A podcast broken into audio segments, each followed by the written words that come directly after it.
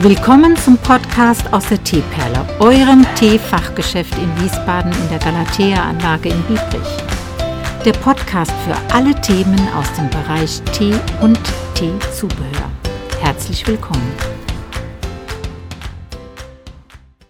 Ein ganz liebes Hallo an dich. Also, vor zwei Wochen war ja mein Podcast Kennen Sie eigentlich grünen Tee?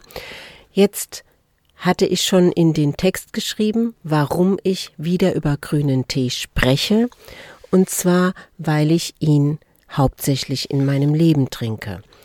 Ich werde oft angesprochen, warum ich meine Figur so, warum die so schlank ist, ja. Und dann sage ich, ja, weil ich mein ganzes Leben quasi gefühlt, mein ganzes Leben, es stimmt nicht ganz, weil von Geburt an habe ich keinen grünen Tee getrunken, aber als das so anfing im Teenageralter, dass man sich da mit äh, Klassenkameradin, das war bei mir mal damals so üblich, getroffen hat nach der Schule und dann ist man in ein Zuhause gegangen, hat so in einer kleinen Gruppe zusammengesessen in dem Mädchenzimmer, so darfst du dir das jetzt vorstellen, und hat sich da einen Tee aufgegossen, ja, also so bin ich überhaupt zum Tee gekommen und dann von dieser Erlebnissituation an, ja, bin ich auch schon als Teenager in einen Teeladen gegangen und habe mir dort losen Tee gekauft. Und da schon fing das an, dass ich, das war damals noch nie so populär, aber damals fing das schon an, dass ich mich für anderen Tee interessiert habe, die Unterschiede von grünem und schwarzem Tee erfragt habe in diesem Geschäft und dann oft eben auch grünen Tee gekauft habe. Also das trinke ich quasi jetzt schon. Es ist erschreckend die Zahl, aber es ist Wahrheit schon 40 Jahre. Und ich habe dir ja letztes Mal über äh, die Geschichte wieder ein bisschen erzählt und in dem, in der Folge heute oder in diesen nächsten zwei Folgen, so muss ich ja mal benennen, weil für eine Folge ist das fast zu viel, möchte ich dir 16 verschiedene grüne Tees vorstellen. Und warum jetzt nochmal grüne Tees? Ja, weil grüne Tees wirken antioxidativ, blutreinigend und helfen insgesamt auch bei der Verdauung. Jetzt gibt es auch unterschiedliche Produktionstypen von grünem Tee, sodass auch aus sogenanntem äh, gewollt grünem Tee auch gelber Tee entstehen kann. Und neben dem grünen Tee gibt es noch den weißen Tee. Der weiße Tee ist allerdings eine eigene Teehybride, die auch so gepflegt wird.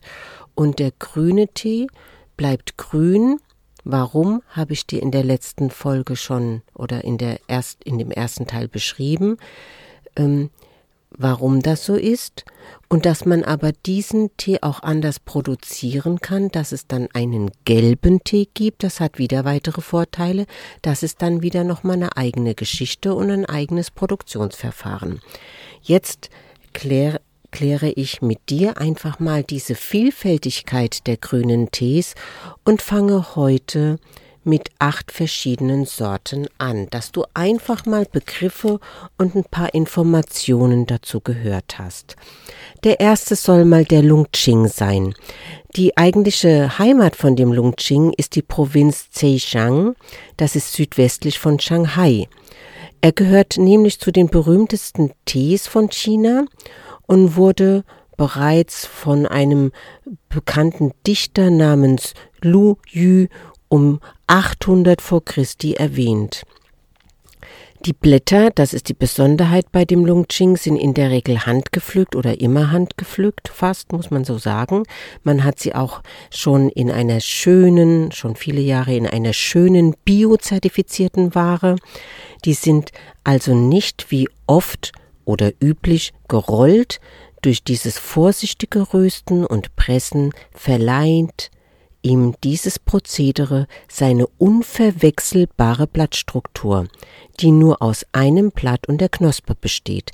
Das heißt, bei diesem Lungching, das ist einer der wenigen grünen Tees, wo man das Pflückprinzip Two Leaves and a Bud, in dem Fall aber äh, One Leaf in the Bud noch sehr gut erkennen kann, wenn man sich so ein paar Blätter mal auf die Hand nimmt.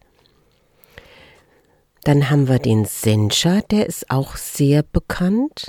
Das ist ein Tee, der ursprünglich mit dem Begriff Verwendung Sencha aus Japan stammt. Der kann auch aus Taiwan, aus China, aus Sri Lanka sein, stellt aber einen alltäglichen Tee dar, der immer so ein bisschen eine grasige Note hat.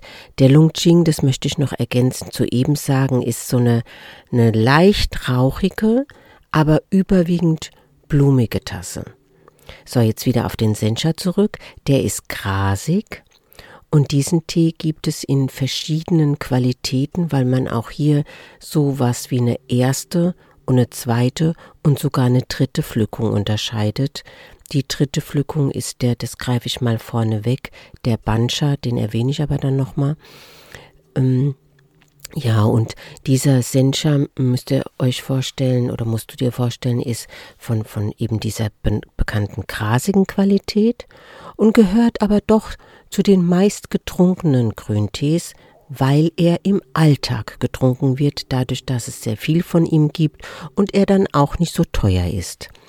Er hat diese grasige, herb bittere, manchmal auch, je nach Sencha, fein süßliche Note. Also diese Geschmackspalette ist so ein bisschen vielfältig, aber in der Regel grasig. Ja, dann haben wir gleich diesen Bancha. Der Bancha ist die dritte Pflückung von dieser Sencha-Plantage, musst du dir vorstellen, wird oft nach der Regenzeit gepflückt und ist dadurch teinarm. Der Japaner schätzt diesen Bancha als Gebrauchstee, weil er auch eine gute Verträglichkeit nachweist, nicht nur wegen diesem geringen Koffeingehalt, sondern in der Gesamtstruktur.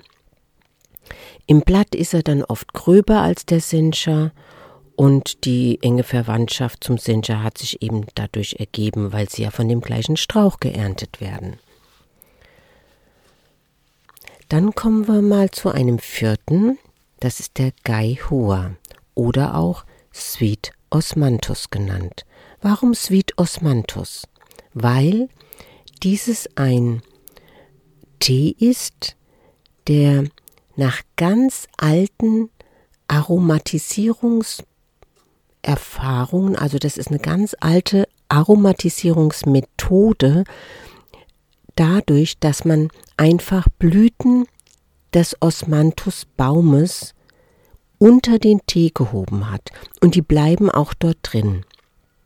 Und diese, dieser, dass man da zum Beispiel bei dem Aromatisierungsprozess auch phasenweise, also erstmal so ganz viele Blüten untergibt und dann nochmal auch wieder Blüten untergibt nach einer gewissen Zeit, ähm, ist wird ein mehrfacher Aromatisierungsprozess quasi ausgelöst und das Blatt wird dadurch ein bisschen dunkler auch und die Tassenfarbe auch ein bisschen dunkler, ist aber im Geschmack süßlich, mitunter leicht nussig. Dann gibt es einen fünften Tee, das ist der Gutsang Mao Jian. Das ist ein Tee, den man in China trinkt, wenn der Frühling beginnt. Die Produktion dauert nur zehn Tage.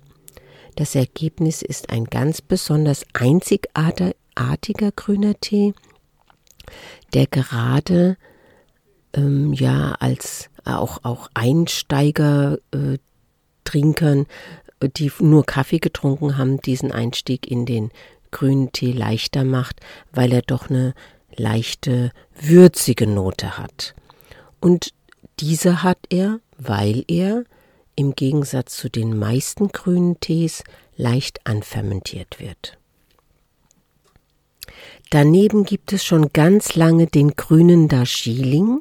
Wir haben also China und Japan in der Hauptsache schon erwähnt.